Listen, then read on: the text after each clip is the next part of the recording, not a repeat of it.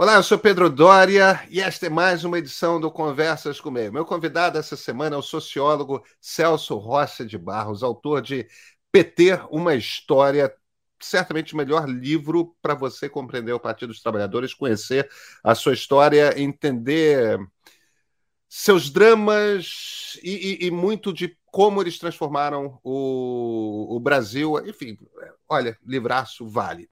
Mas eu gosto de convidar o Celso de vez em quando aqui para Conversas, porque, porque ele tem uma visão muito particular de como funciona a, econo... a política brasileira o, o jogo entre os partidos, o jogo entre Executivo e Congresso Nacional, né? o Planalto Congresso Nacional, o jogo nos governos do Estado, como é que, como é que você constrói espaço para ser eleito, como é que você perde, como é que você exerce o poder. Toda, toda essa dinâmica o, o Celso conhece profundamente.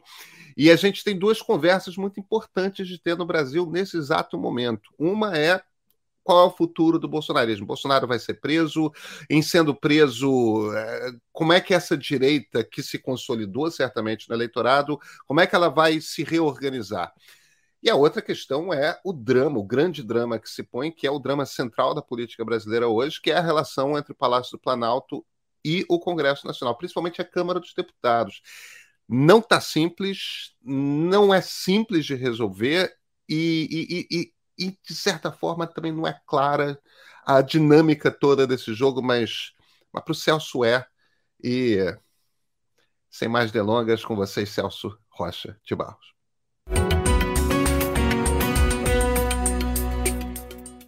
Celso Rocha de Barros, sempre um prazer vê-lo. Muito obrigado por ter aceito novamente o convite. Eu que agradeço, Pedro. É um enorme prazer conversar com você. Celso, temos, enfim, já temos aí cinco meses de governo Lula, tem uma. Começamos a ter uma ideia do que, que esse governo vai ser, me parece.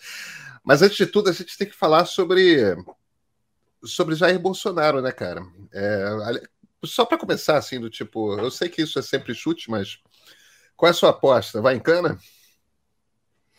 Então, cara, eu acho que vai ser condenado à prisão. Se, se ele vai fugir a tempo, eu não sei. Assim. É, porque eu suspeito fortemente que, que essas idas dele para países da, da, da, Arábia, aquelas coisas lá, ele, ele, pensa. Se não me falha a memória, pode ser que eu esteja errado. Numa daquelas. Ele fez uma visita quando ele era presidente, que ele levou todos esses bolsonaristas radicais. E eu acho que no Bahrein, eles fizeram um acordo lá, um daqueles tratados, que incluía uma cláusula sobre troca de presos políticos.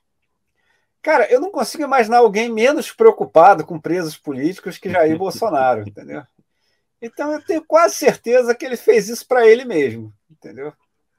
Eu tô achando ah. que se a ah. coisa apertar, ele, ele se manda. Agora, eu acho difícil que ele não seja condenado. Assim, a, o tamanho da, do acordão que vão ter que fazer para não condenar ele à prisão por algum dos 150 crimes que ele cometeu durante o mandato, né? O, pô, o mandato do Bolsonaro é, o, a cartela de bingo do Código Penal, né, cara? O cara foi acertando crime por crime ali, né? Então, assim, eu acho que para ele não ser condenado, teria que ser feito um acordão que, mesmo para o padrão brasileiro, seria, seria impressionante. Agora, se ele vai ser preso, se ele vai fugir, se ele vai conseguir uma outra coisa qualquer, entendeu? Aí eu não sei. Mas, assim, é, é, eu acho muito difícil que ele não seja condenado à prisão. Então, tudo bem. Quer dizer, é, é, é engraçado que a gente estava. Pelo menos a maior parte dos analistas, não sei se é o seu caso, estava todo mundo meio que numa expectativa de. Ah, não. Prisão não é impossível, mas vamos ver. É, inelegibilidade, isso sim vai acontecer. Essa essa coisa dessa carteira de vacinação meio que mudou o jogo, né? Foi isso que mudou na sua cabeça ou você acha que já estava meio que dado? Cara, eu vou ser honesto, eu sempre achei que se não tivesse golpe, a prisão era provável. Assim, inclusive, uma das coisas que eu acho que ele, um dos motivos que ele tentou golpe é para não ser preso. Porque, cara, basicamente tem que ser revogado o Estado de Direito para o Bolsonaro não ser preso. Entendeu? Assim, cara, o que ele fez. O negócio da, da, da, da vacinação é um negócio é, que pode parecer comparativamente menor, obviamente menor, por exemplo, do que os crimes que ele cometeu na gestão da pandemia, não tem nem comparação. Uhum. Ou do que os crimes que ele fez no, no, no, no seu golpismo, né, nos atentados à democracia, etc. Agora, ele é claramente provado, né? Assim, não se, ele não se livra disso de jeito nenhum. É... e bota e... uma pressão no Mauro Cid. Exatamente. é o cara que está com as digitais Exato. ali. De... E que não é qualquer cara, não é o Bebiano, não é um cara, é um cara que não só é um militar, mas é, é o filho de um general, né? E Isso. O, o Zé Roberto Toledo falou no último Foro Teresano uma coisa que eu concordo, assim. O caso do Cid pode forçar os militares a escolherem entre o Cid e o Bolsonaro. Entendeu? Porque o Bolsonaro vai tentar jogar tudo em cima do Cid, vai tentar dizer que tudo isso é responsabilidade do Cid. É, o, o, pai general do Cid não deve estar feliz com isso. Entendeu? Não, não está. Exato.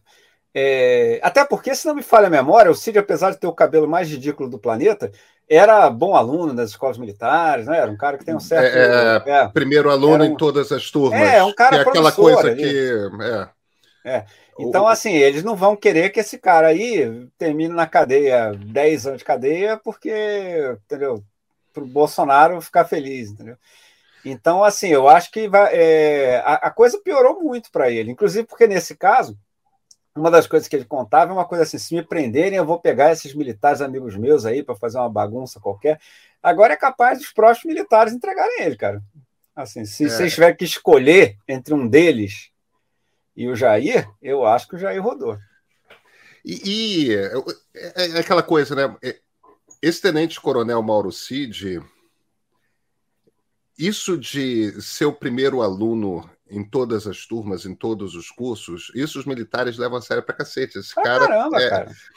Esse cara estava sendo preparado para ser comandante do exército, não é? Quatro estrelas, né? Comandante do exército. Quer dizer, ele Exatamente. já rodou aparentemente nesse pedaço da carreira, né? Mas é, esse cara era, era um 01, né, propriamente dito, né? É de verdade. É, é de verdade, né? E o Bolsonaro é o que se costuma chamar lá no, no jargão de zero bunda, né? Um cara que não teve qualquer é, desempenho brilhante ao longo da sua carreira. Pois é, mas, mas aí a gente cria uma situação que é, tudo bem, Bolsonaro preso. A primeira pergunta é, é eles conseguem você, da maneira que como você lê esse movimento popular de direita hoje, é, você tem um, um mapa de como é que você faz quando o seu líder é, é, é preso, né? É, bom dia, presidente Bolsonaro. Boa tarde, presidente Bolsonaro. Boa noite, presidente Bolsonaro. Campanha Bolsonaro livre por toda a direita do mundo, tudo mais. Você acha que eles conseguem emular o PT? Então, é difícil. Em primeiro lugar, porque é... o Bolsonaro tem uma diferença muito grande desses outros. A gente já falou aqui uma vez, inclusive, desses outros populistas de direita, é que ele não investiu em construir um partido. Entendeu? Por exemplo, eu escrevi a coluna sobre o Chile essa semana. Eu estava conversando com o pessoal que estuda Chile, e o pessoal estava falando que o Cast, lá, o, o cara que é comparado ao Bolsonaro no Chile, é muito mais inteligente que o Bolsonaro, que, enfim, sarrafo baixo, mas, assim, é, é, além de tudo, ele, ele construiu, ele começou construindo um partido, entendeu? Começou construindo um movimento para ele, entendeu? O Trump, o grande feito do Trump não foi nem ser eleito presidente, porque aquilo ali era uma daquelas é, final de mandato de oito anos, né? Do, do, é, do Obama. É, do Obama. É, na, o normal nos Estados Unidos é o cara ficar oito anos e trocar, né? O impressionante do Trump foi ganhar o Partido Republicano. E, e, no tempo que ele ficou no governo, ele aparelhou completamente os republicanos. Então, assim, é, é ele também construiu um partido para si. O Bolsonaro não fez isso. Então, assim, para fazer um negócio desse, um movimento pró-Bolsonaro, quem que vai fazer, entendeu? E tem um problema sério, que é, por exemplo, para ter um financiador, para ter um, um alguém para fazer isso, o cara para fazer isso, ele corre o risco de, de de encostar no pessoal do 8 de janeiro, entendeu? Que está sendo investigado. Já fica difícil, entendeu? Você, você, muita gente que iria para um acampamento para libertar o Bolsonaro é o pessoal que ia para frente do quartel. Você quer estar tá na mesma foto do que o cara que foi para frente do quartel, entendeu? Então, assim, não é, não é uma operação trivial, não. Assim, fazer isso. Eu acho que vai ser um negócio meio delicado e, sobretudo, para quem tem ambições políticas maiores, como o Tarcísio ou Zema, por exemplo, eu acho que eles não se metem nisso. Eu acho que eles não vão para esse troço. Isso aí vai ser, por exemplo, uma boa estratégia para um cara que é candidato a, a, deputado no Rio, entendeu? Aí ele vai lá, faz um movimento a favor do Bolsonaro e vai sobrar bolsonarista aqui para eleger um deputado. Então, para ele é beleza, ele consegue voto para caramba fazendo isso. Mas para eleição majoritária, para disputar a hegemonia da direita, eu acho difícil. Assim, teria que, eles teriam que dar uma demonstração de capacidade organizacional que eles ainda não deram, entendeu? Assim, é sempre bom lembrar: o Bolsonaro entrou, fez a maior bancada do Congresso, rachou o partido ao meio, que era o PSL. Uhum, Tentou uhum. fazer um partido, fracassou, não conseguiu. Teve que alugar um partido de última hora. Agora a turma PL junto com os outros caras lá que não são bolsonaristas. Então, assim, eles não têm, eles não demonstraram capacidade desse, de fazer um negócio organizacional, né? Então, assim, eu, eu acho que não é fácil para ele é, sobreviver como movimento sem perspectiva de poder, sem perspectiva de ser eleito, que é inelegível, é certeza que ele vai ficar, e, e sem uma estrutura, né? Assim, porque o Valdemar também não vai morrer pelo Bolsonaro, não, cara. O Valdemar Costa Neto. Não, ele já foi assim, preso, ele vai apoiar inclusive, foi dispensa. Se ele achar que. Exatamente, é. é. Pois é. Ele dispensa a repetir a experiência, eu tenho certeza, né? Exatamente, exatamente. Então aí nosso assunto se bifurca, me parece que a gente tem que, para falar de futuro da direita, tem que falar do futuro da direita, mas tem que falar também do futuro do bolsonarismo. Flávio Bolsonaro, que é senador, Sim quer ser candidato a prefeito do Rio. Tem uma negociação ali que ele tem que fazer com o suplente dele no Senado, que é o Paulo Marinho, que é inimigo do pai. Romperam, eles têm que se ajeitar porque não dá para deixar um inimigo no Senado. Então tem que ter um acordo ali. Mas fala em ser candidato a prefeito do Rio. Carlos Bolsonaro é vereador, tem um foro baixinho, né? Que é o TJ do Rio. E parece que vai ser preso por causa de rachadinha também. A coisa, o tempo está fechando para ele. Eduardo está lá com as ambições intelectuais dele, que eu não sei se levantam muito, muito voo, mas que, que existem. É, o que, que é o, o, o, o que, que são os Bolsonaros? Você acha que algum deles tem chance de levantar algum voo? Prefeitura do Rio faz sentido para o Flávio? Não é melhor ser senador? Como é que você vê esse desenho para a família?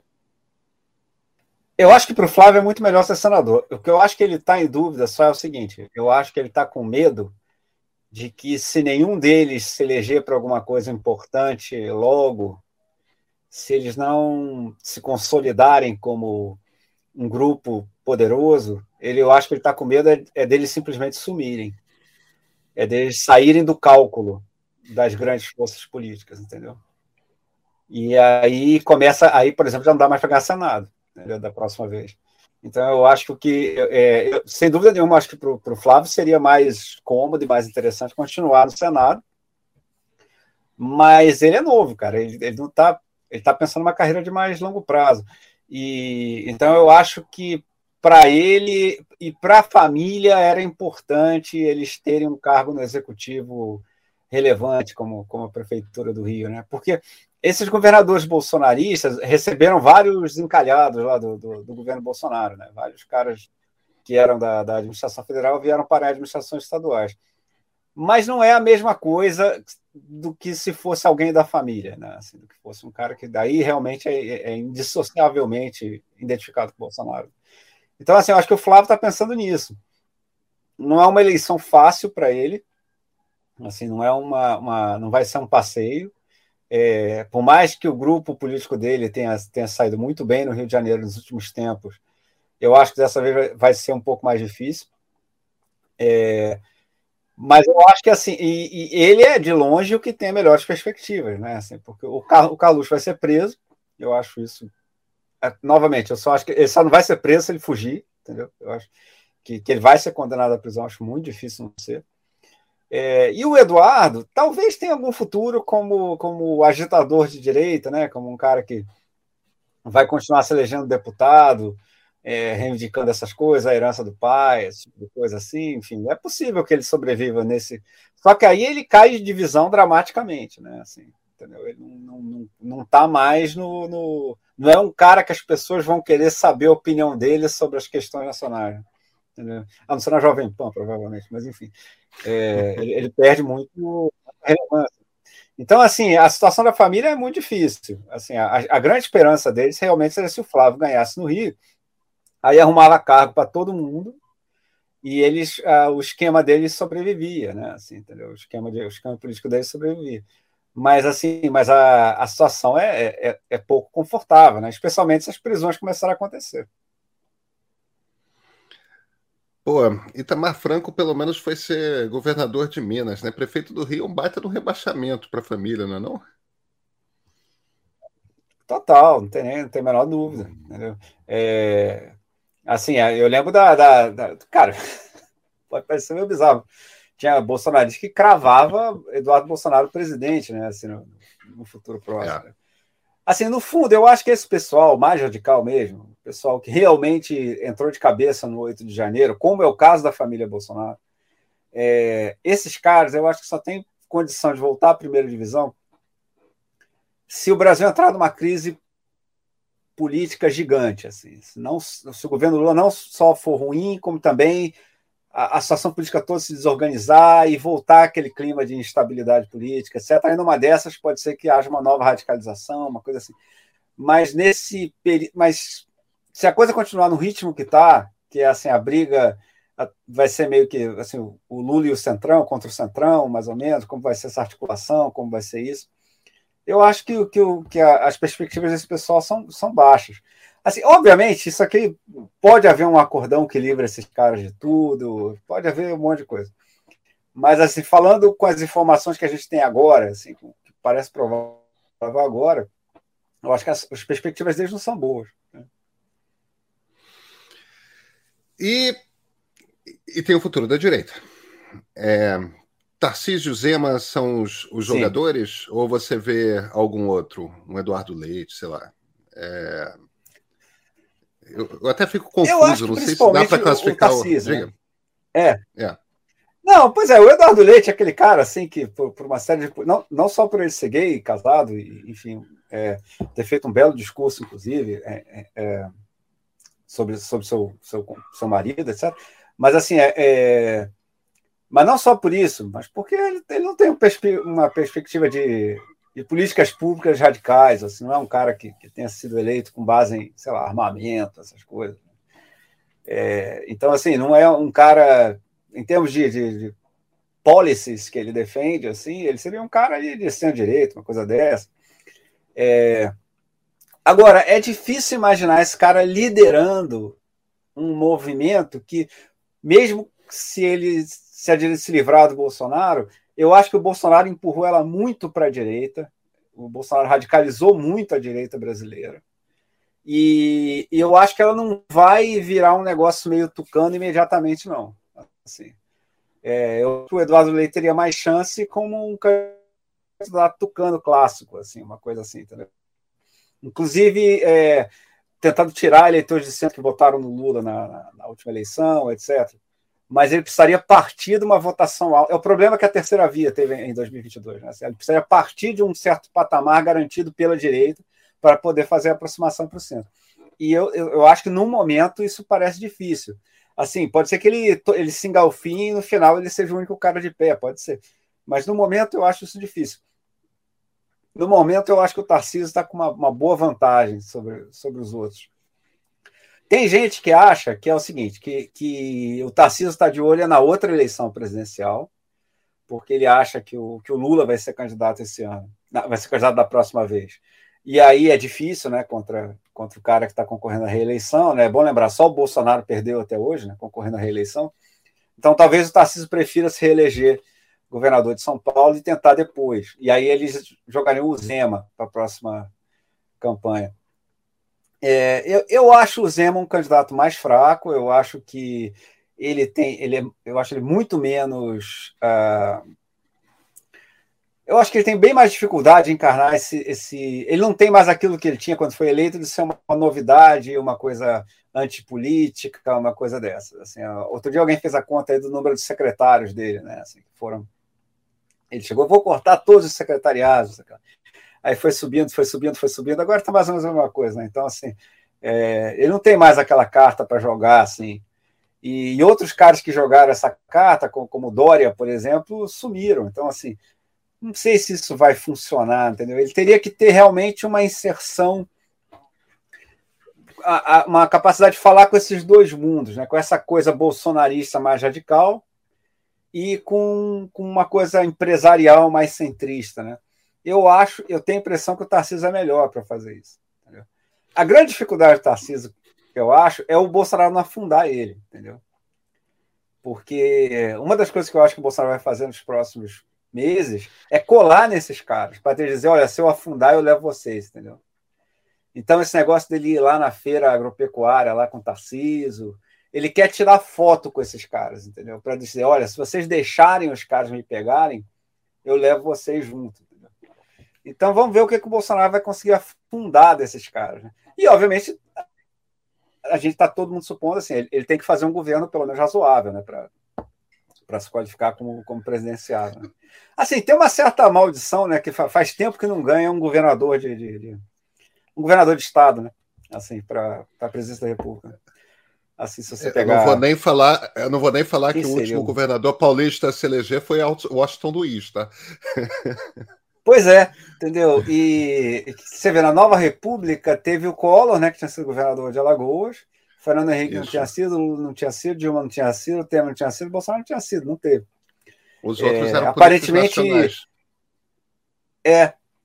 Então, assim, é, ele teria que fazer uma coisa que aparentemente parece fácil, né? Você pensa, pô, o cara é governador de São Paulo, pô, parece, só tem um cargo acima disso, né? Quer dizer assim. É, mas não tem sido fácil, né? Quer dizer assim, o PSDB lançou vários, assim, a presidência e, e não conseguiu. O PSDB lançou dois governadores de São Paulo e um governador de Minas. A, a é presidência é uma... durante a época do PT ninguém ganhou. Ninguém gosta de governador de São Paulo. Tipo, é poderoso demais. É aquela coisa que é. Mas é, é, é, é, Tem Pode uma. É, é, é, mais difícil você costurar acordos tudo mais. Tem um certo ranço de você vai levar todo o dinheiro para São Paulo, você concentra o dinheiro todo. Tem um certo. É, São Paulo já tem um grande dianteira, né? Quer dizer, você pode é, é, isso, sei, é isso. Eu, sempre foi hum. minha impressão, pelo menos, que. É foi o Washington Luiz, foi o Washington Luiz o último presidente é, que veio do governo de São pois Paulo. É. é. muito tempo. Pois é. é. Mas, mas. E, de mas governo, a nova República não elegeu ninguém. Elegeu o Collor, não, foi o primeiro. O né? Collor. Que caiu, aliás. O Collor. É, é, é. E, e, aquilo era uma eleição que era uma eleição diferente, né? Era uma eleição que não tinha lógica ainda Isso, política, é. né? Não tinha uma lógica política é. estabelecida de como que. Mas mas vem cá, é, é, é, engraçado você falar, ah, não, tem gente que acha que a eleição do Tarcísio é, é, é, é 28, uhum. é 28, né? É, é 28, é... A, a, a, próxima. Ou, é 30? Não, é 28. É 26. É 28. Isso, 26. Aí, aí, depois. Não, é outra é 30. Isso, isso. É, é, é claro, claro. Tem gente não, né? Gilberto Kassab está defendendo isso e está fazendo isso. round para é, defender essa tese. É. Mas, mas, mas, por que, que eu estou puxando o Kassab aqui? Tem, tem um movimento muito interessante que aconteceu pós-eleição do Tarcísio, em que o Tarcísio. E, e, mérito para ele, porque eu acho uma jogada muito inteligente. O Tarcísio botou o Kassab de primeiro-ministro é, do seu governo Exatamente. de São Paulo. E, e o Kassab é, é nacionalmente Sabe conhecido jogar. como o Cardeal é. Richelieu, né? Ele é o cara que é, talvez não não consiga se eleger para um grande cargo, mas ele sabe jogar xadrez como muito pouca gente sabe. Sem dúvida. Ele sabe fazer esse jogo. E ele tem uma coisa que é interessante, que ao contrário de outros caras assim, ele é discreto. Ele é extremamente. Entendeu? Ele não é o Eduardo Cunha que saía pela rua dizendo eu sou um gênio da articulação. Sabe? Ficava se gabando disso, ficava não sei o que lá. Tal. O Kassab é super discreto. E, e, e, escolhe os momentos que ele vai em público falar. Ele, tem, ele é muito. É... Ele é muito hábil. Ele tem, muito hábil. É, é, ele tem um o, o, o poder é muito mais precioso para ele do que o próprio ego, né? O que é uma coisa muito rara no Exata, político. Exato, é, é, exatamente. e é muito. É. E, é uma Exato. habilidade muito especial. Exato. Mas, o normal é subir a cabeça. É, é claro, é claro, é claro. Mas o fato é que o Tarcísio botou o Kassab ali do lado dele, meio que me ensina a jogar.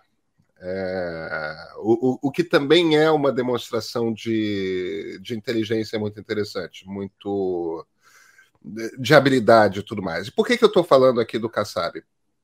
Porque o Kassab, tipo, Valdemar da Costa Neto, tudo bem, dono de um partido, um partido que no momento tem uma bancada grande, graças ao Bolsonaro. Ele puxou o partido para a direita. União Brasil é um partido que foi puxado para a direita. O, o, o Kassab não é isso.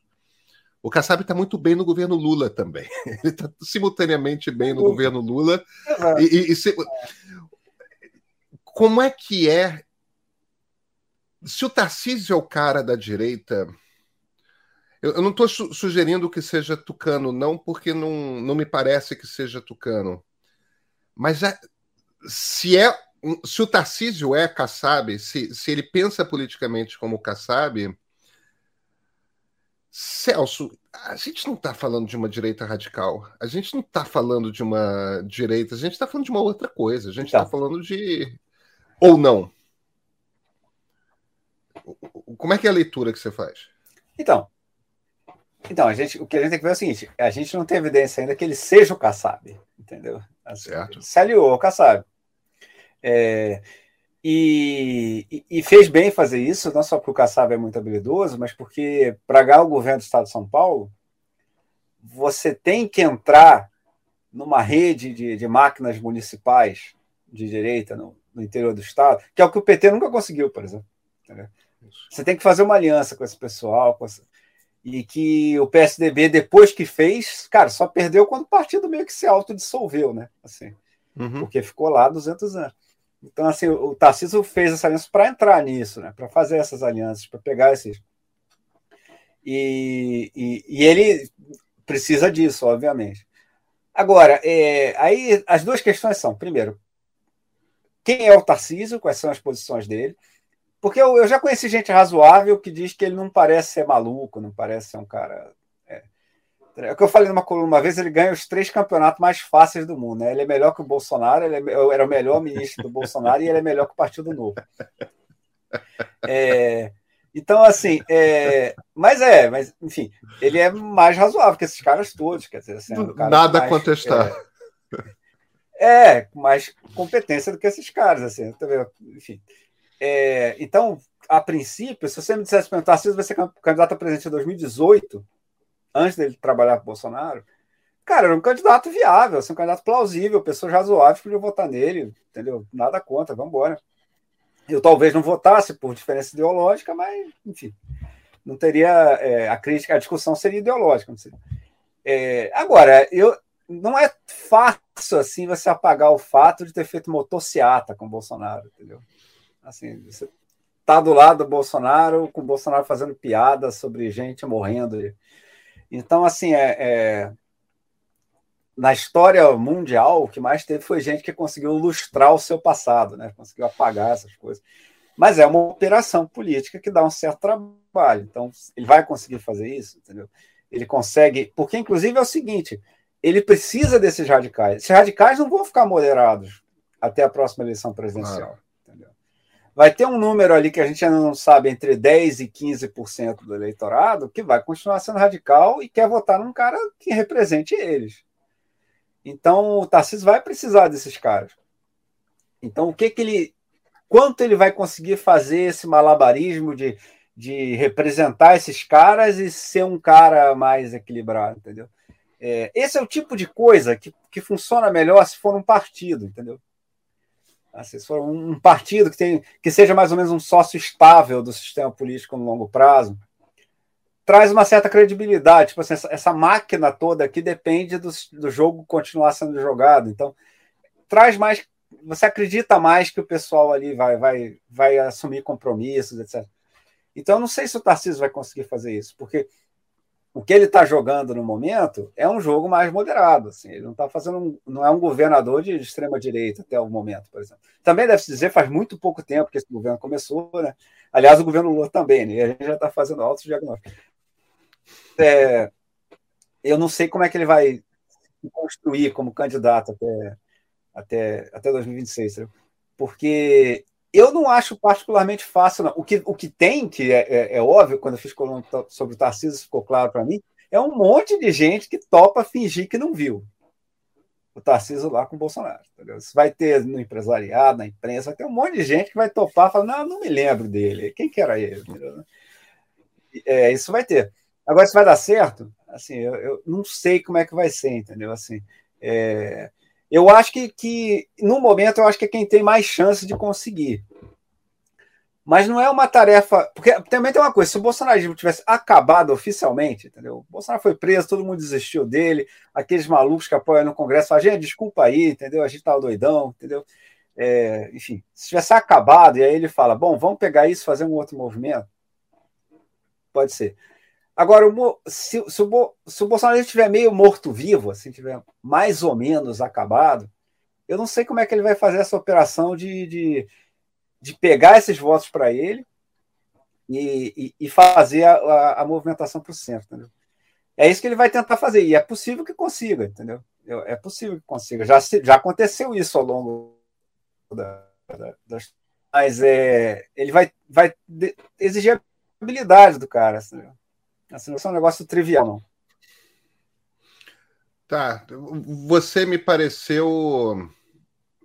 Você me pareceu fazer um desenho em que ter sido bolsonarista vai ser um, uma coisa mais estigmatizante do que ajudar eleitoralmente. É essa a sua impressão? Não, ou foi depende. só a impressão minha? Eu acho que ele te dá um piso e um teto, entendeu? Se tá. você começar como bolsonarista, você sai com uma vantagem sobre os outros direitistas, porque aqueles caras que vão continuar sendo radicais vão votar em você. Então, se você já. Pô, imagina se um desses candidatos de terceira via, 2022, por exemplo, tivesse um piso de, sei lá, 13%. Cara, era outro jogo, né? Era outro jogo. Simone Tebet. Então, assim, é, assim, imagina se algum desses aí começa com 13%, entendeu? Por cento. Ah, e é outra história, outra eleição. É, o que faltou para a terceira via foi isso. É, porque o Bolsonaro conseguiu cortar isso em manobras políticas muito inteligentes, é preciso dizer. Ele, começou, ele, ele cortou a terceira via, ele cortou todas as alianças políticas, empresariais, religiosas, etc., que, que poderiam ter dado esse piso para a terceira via. Então, eu acho que o Bolsonaro dá ao cara um piso. Agora, se ele ficar muito grudado como bolsonarista, ele tem um teto, entendeu? Porque. E o teto não é só não é o desempenho do Bolsonaro na eleição, não, porque aquilo ali foi o Bolsonaro com a máquina pública a seu favor e antes do 8 de janeiro, entendeu? Então a gente uhum. ainda não sabe qual é o teto de um candidato bolsonarista agora. Então, assim, ele vai ter que, que manobrar bem nessa, nessa, nesse cenário. Entendi o desenho que você fez. Vamos, vamos para o governo Lula. Bora. Bica, parece que está finalmente caindo a ficha de que de que essa Câmara dos Deputados não é trivial. O, o, o governo Sim. entrou com muitas promessas. Não vai dar para fazer um governo de esquerda, esquerda, esquerda, porque as coisas não vão passar, Celso. Não. Agora vem não cá. Vai dar as coisas não vão passar porque esta é uma Câmara ideologicamente de direita, ou as coisas não vão passar porque os caras querem verba? Então, essas são as. É, é, a, a você colocou muito bem a pergunta, porque a, a resposta vai ser uma articulação entre essas duas coisas. Então vamos por partes. Primeiro, a Câmara atual Assim, o sistema partidário brasileiro está em fluxo, está em processo de mudança. Em 2017, passou uma reforma que já começou a limitar o número de partidos e vai limitar mais. A gente deve ter mais fusões entre partidos, mais federações, etc. É, talvez não por acaso, esse processo de consolidação aconteceu no momento de maior força da direita em toda a nova república. Isso quer dizer que a direita vai sair com uma, vantagem inicial grande que tem uma chance razoável de se converter em vantagem de longo prazo. Porque na hora que, que consolidar o sistema, ela vai ter partido do, do ponto muito bom. É, então, agora, isso tem vantagem e desvantagem para os atores lá no Congresso. Porque, por um lado, o cara lá, o Valdemar, o que ele queria ter um partido com 100 deputados era para vender 100 votos no Congresso. Né? Por isso que ele quer ter 100 deputados. Entendeu? Só que para ter 100 deputados, ele precisa fazer gestos ideológicos que são completamente contrários à natureza dele. Entendeu? Uhum. E isso, o Valdemar é um exemplo, mas isso se aplica a todos esses casos, União Brasil, do, do PL, todo mundo, PP. É... Então, eu acho que é uma, uma, uma Câmara em que está em passagem até esses partidos. Eu acho que tem uma, a tendência natural seria ser, com essa nova regra, seriam esses partidos de direita se tornarem mais ideológicos, se tornarem mais identificáveis uh, programaticamente. Mas não é para isso que mais da metade daqueles caras se elegeram, entendeu, deputado? Então, é, eu acho que o, não há a menor chance de não ser turbulento esse processo, entendeu? Porque quando o governo chegar lá e falar, gente, olha só, eu quero passar essas propostas, é, e eu ofereço verbas ou cargos, etc., eu acho que vai rachar aqueles partidos todos, cara, entendeu? Então, assim, a gente deve passar muito tempo nos próximos anos acompanhando briga dentro desses partidos, entendeu? Eu acho que muito da política brasileira vai ser jogado ali. Né?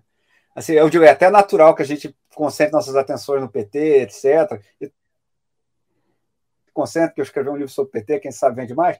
Mas, assim, é, eu suspeito que muito da dinâmica é, relevante nos próximos anos vai ser essas brigas dentro de partido de direita.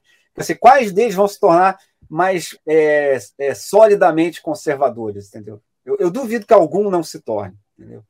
Assim, eu acho que vai, é natural que se o sistema partidário se consolidar, vai ter um partido de direita, não necessariamente de extrema direita, talvez até provavelmente não, mas certamente de direita, mais direita que os tucanos, entendeu? Assim, um negócio mais que, é. que o pessoal que é religioso conservador votar, etc até o momento, todos esses grandes partidos de direita que estão lá, que eram até outro dia partidos médios do Centrão, entendeu? PL, PP, União Brasil, que é uma fusão, etc. É, eles são misturas assim de, de fisiologismo e, e, direita. E a fisiologia de direita é a força dominante da política brasileira desde sempre. Então, a nova regra partidária, a tendência dela seria você forçar um pouco esse elemento ideológico na direita. Né? Mas eles querem isso, entendeu? Porque todo mundo sabe que esses partidos antes tinham se especializado em vender apoio a quem ganhar a eleição. E a minha impressão é que o Lula estava contando que ele ia chegar agora e ia fazer o que ele fez em 2002, 2003, é, de, de, chegar, ó, eu te ofereço cargos, você vota a favor do meu governo, eu te ofereço a projeto lá para a sua cidade, você vota a favor do meu governo. Mas a situação institucional é muito mais complexa, porque a gente teve a reforma partidária, o que causa, faz com que as identidades desses partidos estejam meio em fluxo, e, em segundo lugar, porque os últimos anos foram uns anos de total perda de poder da presidência da República para o Congresso, começou no governo da Dilma, acelerou no governo Temer e chegou ao cúmulo do, do paroxismo no, no, no, governo Bolsonaro, em que os caras conseguiram um controle cada vez pedaços maiores do orçamento. E aparentemente o que eles estão querendo agora é isso. Entendeu? O que eles estão pedindo para o Lula é: não, a gente não precisa dar ministério, não. A gente quer é mais coisas como a gente tinha na época do orçamento secreto pedaços do orçamento que, que é nosso, a gente faz o que a gente quiser, entendeu? Assim, você, não, você não tem nada a ver com isso. E, e aí é um negócio difícil, porque você não está só oferecendo dinheiro oferecendo cargo, enfim, oferecendo vantagem numa eleição local. A presidência está abdicando de poder, entendeu?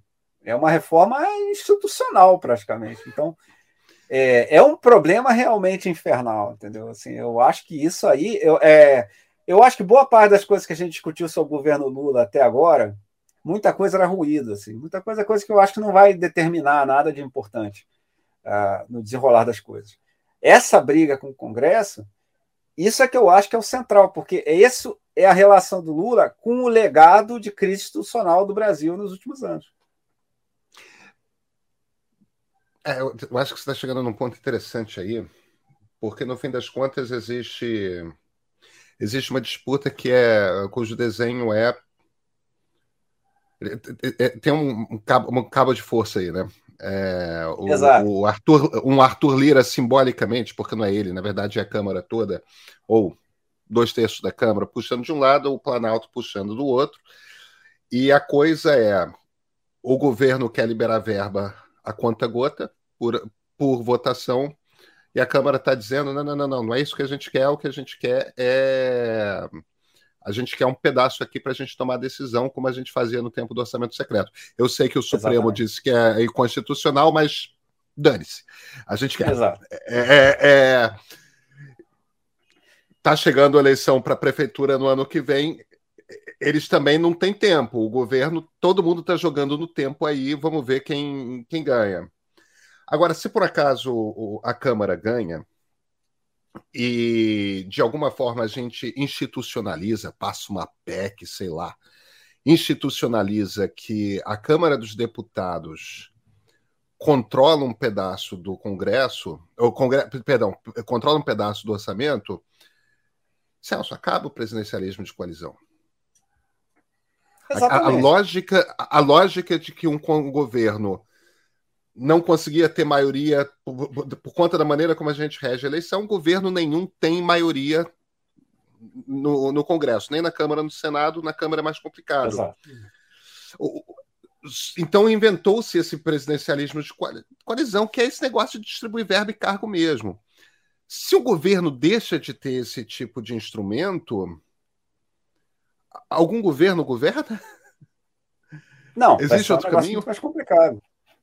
Cara, você pega, tem toda uma literatura de, de, de ciência política dos anos 90, que, aliás, é de qualidade altíssima, qualidade realmente internacional, é, é. É, inclusive publicada em journals é, dos melhores do mundo, sabe? É, funcionava, assim, ele tinha, uma, tinha funcionalidade. Assim, o, embora o Congresso tivesse poder de barganha, o presidente brasileiro era bem mais forte é, do que se imaginava e tinha inúmeros recursos para conseguir passar as coisas dele é, no Congresso. Se não me falha a memória, é, isso foi feito em parte, inclusive, para evitar a instabilidade do período democrático anterior, em que a taxa de aprovação dos presidentes da República isso. no Congresso era muito baixa. Isso. Então, assim, é, é isso, então foi feito para ser, ser forte, assim, para o presidente ter recursos para para se manter na presidência, para não ser a estabilidade, aquela bagunça que era entre, entre 45 e 64, que em 64 teve um golpe, mas antes disso teve 200 tentativas de golpe, teve o cara que se matou, teve o cara que renunciou, teve, enfim. É, e, e, funcionou, não, não teve isso na, na, Nova República. Se matou, não, foi é, morto. É, pois é, negócio mesmo, quer dizer. É, é, mas, enfim, então, foi para funcionar precisava disso, cara. Precisava ter um, um. O presidente tinha que ter poder para ter essa negociação com o Congresso. É, e eu acho que se isso mudar de uma hora para outra, a disfuncionalidade na política brasileira vai ser grande, porque a população continua achando que a responsabilidade de tudo é do presidente. Entendeu? Assim, se, se, o Lula entregar o poder para Arthur Lira, te garanto que na próxima eleição presidencial quem vai ser julgado vai ser o Lula. Entendeu? Não vai ser o Arthur Lira. Então, que é diferente quando você, por exemplo, faz uma reforma constitucional e estabelece o parlamentarismo. Mas você fala, bom, agora em diante é o primeiro-ministro que... que governa. Ah, então, assim, eu acho é, que essa, essa perda de poder do, do, do da presidência para o Congresso, eu entendo que o Lula vacile em topar isso, entendeu? Porque do jeito que está acontecendo, ela é muito indesejável. Assim, ela, ela é muito ruim. Ah, eu duvido que se o controle total do orçamento for para o Congresso, a população vai ter clareza sobre isso e vai começar a cobrar do Congresso, por exemplo, sobre o desempenho da economia. Por, ou sobre a qualidade da educação. Porque um dos problemas desse negócio do controle para o Congresso é o seguinte: por exemplo, você tem o Ministério da Educação. O presidente da República tem um poder imenso sobre a educação brasileira, porque ele controla, ele indica o ministro da Educação, e o Ministério da Educação concentra a verba sobre que vai ser gasta com escola, com material didático, com tudo isso. Se a gente joga toda a grana do orçamento para o Congresso, não tem mais uma política educacional propriamente dita, entendeu? Porque cada deputado daquele não está interessado em reformar a educação brasileira. Ele, tá ele quer conseguir grana para a escola lá da cidade dele. Entendeu? Então, assim, eu acho que se, se o, o, Congresso conseguir tirar do, da presidência muito poder orçamentário, eu acho que a gente vai ficar bastante disfuncional como país, entendeu? E essa é uma péssima hora para a gente voltar a ser disfuncional, entendeu?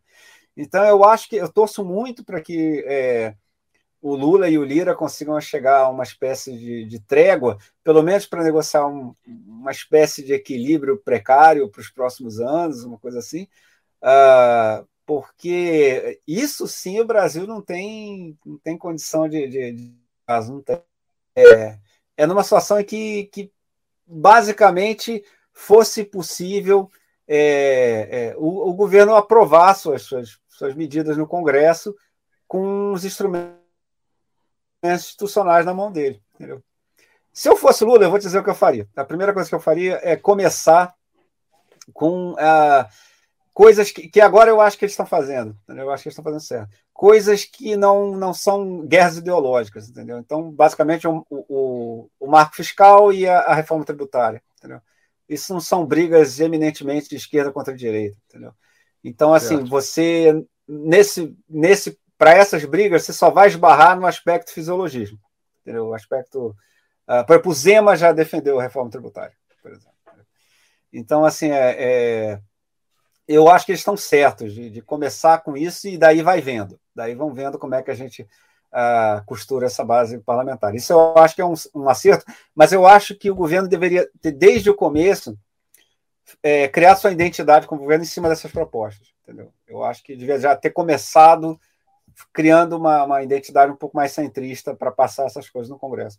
Eu acho que teria sido mais, mais inteligente. É... Mas, então, deixa eu, deixa eu te fazer uma pergunta aí. É, porque, ao mesmo tempo, o governo tem. Tem uma coisa que eu ouço de, de muita gente do PT, que é o seguinte. É, é aquela brincadeira que se fazia antigamente com, com o doutor Roberto lá no Globo. Né? O doutor é. Roberto começava os discursos dele assim, tipo, quando ele ia falar a redação e tal. Se um dia eu vier a faltar. É... É. O, o, PT tem de lidar. Lula está se aproximando dos 80 anos de idade, terá mais de 80 quando for candidato à reeleição, se for candidato à reeleição. É, e se, na melhor das hipóteses dos sonhos petistas, o Lula for reeleito, ele vai ser reeleito, vai governar até, sei lá, 82, 83 anos, e aí acabou, Celso. Acabou Lula. Muitos petistas é. dizem, isso é uma coisa que eu vi, mais de um, é que existe um medo ali de que eles. É, é, é porque tem aquele eleitorado lá no Nordeste que é um eleitorado lulista, não é um eleitorado petista, Exatamente. não é um eleitorado de esquerda, é um, um hum. eleitorado hum. lulista. E tudo certo, jogo jogado. O Lula tem a história dele de migrante nordestino, de das políticas públicas que ele fez. Lula é Lula. Hum. Mérito dele o que o PT tem é o eleitorado de esquerda, que é um eleitorado principalmente urbano, tudo mais, que trespassa um pedaço da classe média, da classe média tradicional, inclusive. Mas é, não é só isso, tem um eleitorado sindicalista que é muito importante também, tudo mais, mas existe esse eleitorado de esquerda. E muita gente no PT tem medo de que o PSOL esteja, na verdade, ganhando esse eleitorado por parecer mais autenticamente de esquerda. O que não adianta, né? É, se, se você nunca passou pelo governo, você nunca foi é. obrigado a ser jogado ao centro. É. Exato. E, então, o PT, o, o, o, o que eu ouço muito é que o PT tem que fazer, a Glaze tem lá no, na presidência do PT que ficar fazendo esse discurso, é, eu não vou dizer radical, mas marcadamente de esquerda, porque porque você precisa ficar assinando. Olha, a gente é de esquerda também, a gente não é. É isso. Isso é um dilema para o governo, não é? Eu acho. Eu, uma coisa que eu é, até escrevi no final do livro, acho que até que já falei aqui. Assim, o, o governo Lula certamente vai ser uma crise de identidade para o PT. Porque o que aconteceu foi, depois daquela surra que o PT levou de impeachment, prisão do Lula, aquelas coisas todas, derrotas eleitorais, etc., é, teve uma virada para a esquerda no, no, discurso, entendeu? É, e acaba que o PT volta ao governo, à presidência agora, liderando a aliança mais ampla que ele já liderou, entendeu? Então não vai dar para fazer nada daquilo que o pessoal se animou aí. Quando, que quando o pessoal voltou a ser oposição, se voltar a ser oposição tem suas vantagens, né? Você fala, bom, agora eu posso voltar a ser radical, posso É, é, e, e, não vai dar para fazer essas coisas. Assim, aquelas coisas que. Por exemplo, vou te dar um exemplo. Quer ver esse negócio do, do marco do saneamento? Que os caras mandaram lá, assim, um negócio meio. Cara, eu vou ser honesto, eu fiquei até na dúvida se eles queriam passar isso, entendeu? Assim, porque, assim, se fosse para passar, não sei se teria sido feito daquele jeito, entendeu?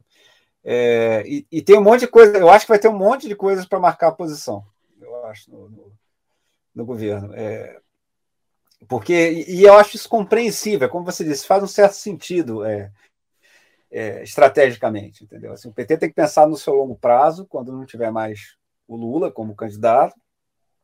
E é como você disse, a esquerda. Isso é uma coisa assim, que, que o sistema brasileiro multipartidário, etc., cria essa dificuldade, né, cara? Se você. É, quando você. Se um partido de, de esquerda, por exemplo, modera seu discurso, tem cinco partidos pequenos para médios ali que vão denunciar você como traidor, etc, etc. É, eu lembro, por exemplo, o Palocci, quando fez as políticas moderadas dele lá na. Aliás, bastante ortodoxas, mais ortodoxas que a do Malan, é, no, no, primeiro governo Lula. É, não é, o cara, o PT passou a odiar o Palocci. Já teve manifesto de deputado petista contra o Palocci. Naquele Fórum Social Mundial que tinha na época em Porto Alegre, o pessoal cantava é, chave sim, Lula não, entendeu? Assim, e, e, naquele processo, o PDT rompeu com o governo por causa do Palocci. O PPS, que depois moderaria seu discurso e se tornaria um aliado dos tucanos, rompeu por causa da política econômica do Palocci. E o PSB ficou muito na corda bamba para romper, entendeu? Então, assim, é, é, é, difícil mesmo você não, não perder espaço, né? Então, é, é eu concordo com você. Para essa coisa que o PT está pedindo para outros é, candidatos se filiarem ao PT, né? como fez o Freixo, por exemplo. Eu acho que já é pensando um pouco nisso. Assim, teve, teve, gente que cresceu na esquerda por outros partidos, eu vou tentar trazer essas pessoas. Né? É, mas você tem toda razão, isso, vai, isso é uma dificuldade, e, eu tenho certeza que isso é um cálculo do, do PT, você tem toda razão. É, é pensar, cara, a gente tem que manter uma certa identidade de esquerda para não sumir, né? Quando, quando o Lula. Para não acontecer o que aconteceu com o PDT, né? No fundo. É, só que aí você dificulta um, um, governo que já é difícil de fazer, né? Dificulta. Exatamente. Exatamente. Outro dia eu li, acho que foi ontem, que saiu na Mônica Berman, que o Lula estava meio desanimado, não sei o que lá. Cara, eu achei isso ótimo, isso. porque é sinal que ele realmente entendeu o tamanho do buraco que o Brasil está, entendeu? Mas eu, eu, eu, li a nota, eu, eu, gravei até um ponto é. de partida sobre isso, ainda vai ao ar. É. Ou se bobear, já deve estar. Tá, a gente está gravando isso na segunda noite, já deve estar tá, é, entrando no ar. É, comentando justamente essa nota, é, é eu tenho certeza que alguém falou isso para a Mônica. Eu só me pergunto se isso é verdade, se o Lula já não sabia, é. entende? Ou se não é alguma coisa tipo Cara, passando o recado, ó, se acostuma com a realidade, porque. Então, eu acho que é o seguinte: ele obviamente, assim, sabia que o Bolsonaro foi um terror, etc. Agora, eu não tenho certeza se ele sabia o quanto, por exemplo, a situação no Congresso, a relação do Congresso com o Executivo tinha se deteriorado, entendeu? Isso aí eu não tenho certeza. Porque também tem uma coisa, não tem uma medida enfim, precisa disso, né? Assim, não tem. A, gente não sabe, a, gente não tem uma medida que de qualidade era 8,2 e agora é 6,4. Não, É, tem os consultores que fazem uns papos desses, né? Mas essa é sacanagem. É, é, então, assim, a gente. É, é, então, assim, o, o, eu acho que tem coisa que só chegando lá mesmo, né? Para você ver. Então. É, e agora, o que eu acho que. Uma das coisas que eu acho da parte do PT, eu queria ver mais engajamento dos intelectuais do PT, eu ainda vou escrever sobre isso. Na discussão dessas ideias, assim, do, do que, que seria a visão de longo prazo, entendeu? Porque no fundo, boa parte dessas coisas que estão sendo vendidas como esquerdismo, etc., são meio reativas. Né? Então, sou contra a privatização, sou contra isso, sou contra aquilo. Sou... E, e, isso não é um programa, entendeu? Assim, então, é, é, eu acho, eu queria ver mais elaboração disso. Assim, até porque aí você diz assim: não, olha só, eu tenho essa lista de coisas que eu gostaria de fazer. Eu não vou conseguir fazer tudo, mas a minha lista é essa, e, e o meu plano de longo prazo é mais ou menos isso. Entendeu? Eu acho que está faltando isso também. Assim, eu acho que não, não é, os políticos do partido já foram muito bem alimentados pelos intelectuais de esquerda. Eu não sei se estão sendo. Assim, eu acho que no, no, tem uns diagnósticos, umas coisas. Inclusive negócio da Ucrânia, por exemplo, que, deu aqueles ruídos todos. Eu fiquei com a impressão de que caiu a qualidade da, da conversa ali no, no meio.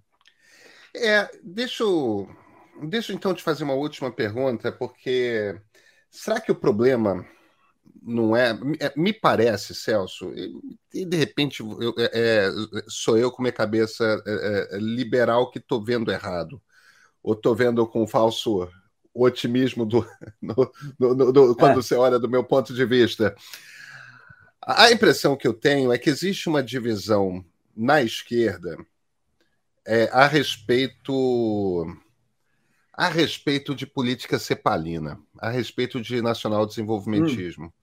que você ainda tem uma turma campineira ali, é, a Luiz Mercadante e tudo mais, tipo. Hum.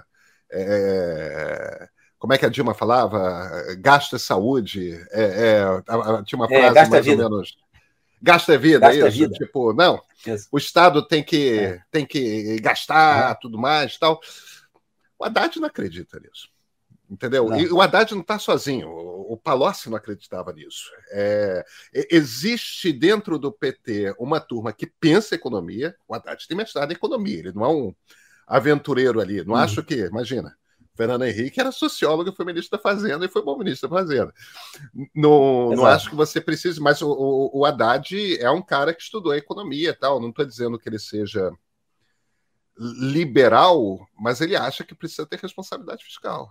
Ele não acha que dá para sair gastando o que você quiser. Ele acha que o governo tem que cuidar de conta e que tem que ter tem que, tem que traçar prioridade. Será que o problema não é essencialmente esse? A coisa da Ucrânia eu acho que é só anti-americanismo e eles não conseguem se livrar disso. Mas eu acho que a questão no debate econômico é que tem uma divisão, e se você começa a ter esse debate muito publicamente, vai ficar óbvio que o PT não é todo desenvolvimentista. É, é, e eu não sei se eles querem que isso fique claro. Você acha que faz algum sentido no que eu estou falando? Então. Cara, então, isso aí é o seguinte: é, o PT, no começo, ele claramente não tinha um programa econômico muito claro. Até porque ninguém achava que ia ganhar mesmo.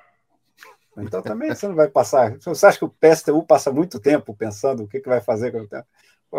É, quando o 89 quase ganhou, começou a pensar um programa de governo. E aí se aproximou, por exemplo, do pessoal da Unicamp, se aproximou da, da Maria da Conceição, que antes eram assessores do PMDB.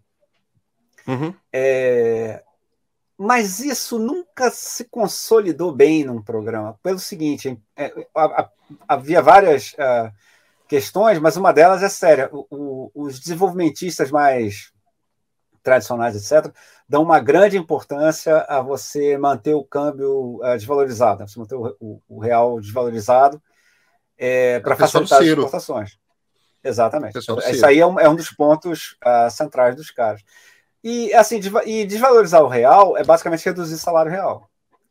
E uhum. não é fácil para um partido de sindicalistas chegar para o pessoal, então, gente, a gente tomou uma decisão aqui, a gente vai diminuir os salários, entendeu? Assim, não é um negócio. Não que se possa fazer com tranquilidade.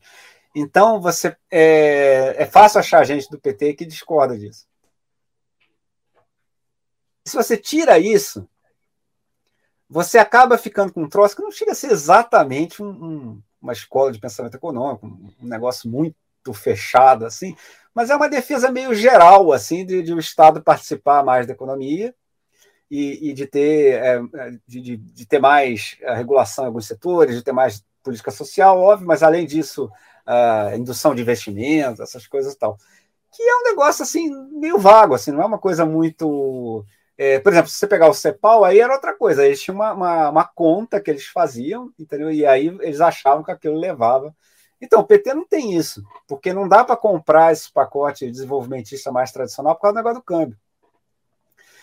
Então, assim, é, é, eu acho que no fundo o PT não tem uma um programa econômico tão fechado, a não ser meio que em termos de uma visão geral em que o Estado tem alguma importância, entendeu? E, e que não é um negócio muito radical, porque, por exemplo, é, é o, o, PAC, tirando o pedaço lá que foi pela Petrobras, foi tudo parceria público-privado, por exemplo. Uhum.